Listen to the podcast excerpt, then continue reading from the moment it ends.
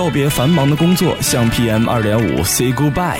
在这个暮春时节，让我们带上家人，邀请朋友，跟随九零五的幸福脚步，在城市田园中找寻属于自己的一片小天地，一起享受生活的快乐。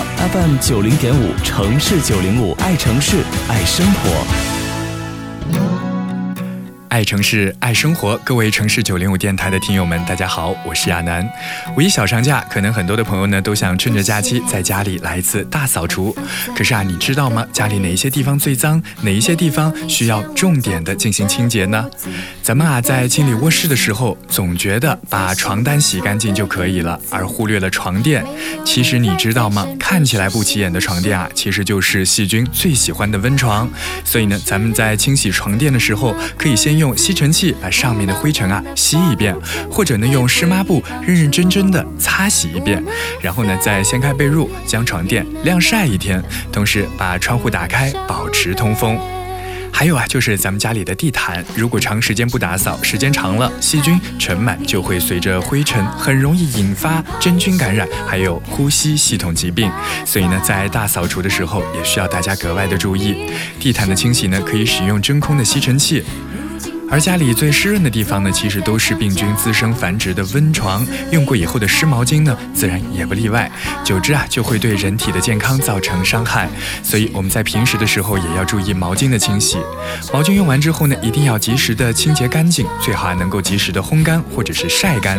除此以外呢，毛巾也要经常的洗干净以后，拿到室外进行日光消毒。当然了，进行大扫除也不能忘记咱们家里的厨房。厨房呢是油烟重地，要经常的对厨房瓷砖进行清洗，以免造成难以去除的永久性的污垢。清洁瓷砖上的油污啊，可以把卫生纸或者是纸巾覆盖在瓷砖上面，喷洒清洁剂之后呢，放置一会儿。过一会儿，只要把卫生纸撕掉，再用干净的布沾清水多擦几遍就可以了。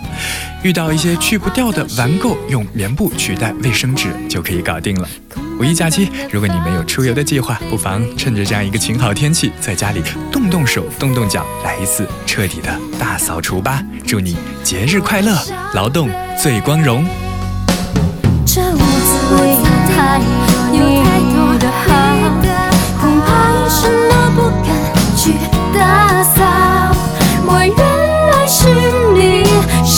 中的吧，如今抱着孤独坐在墙角。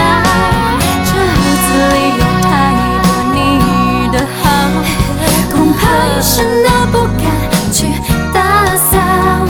当我注意层一层笼罩，明知道是种煎熬。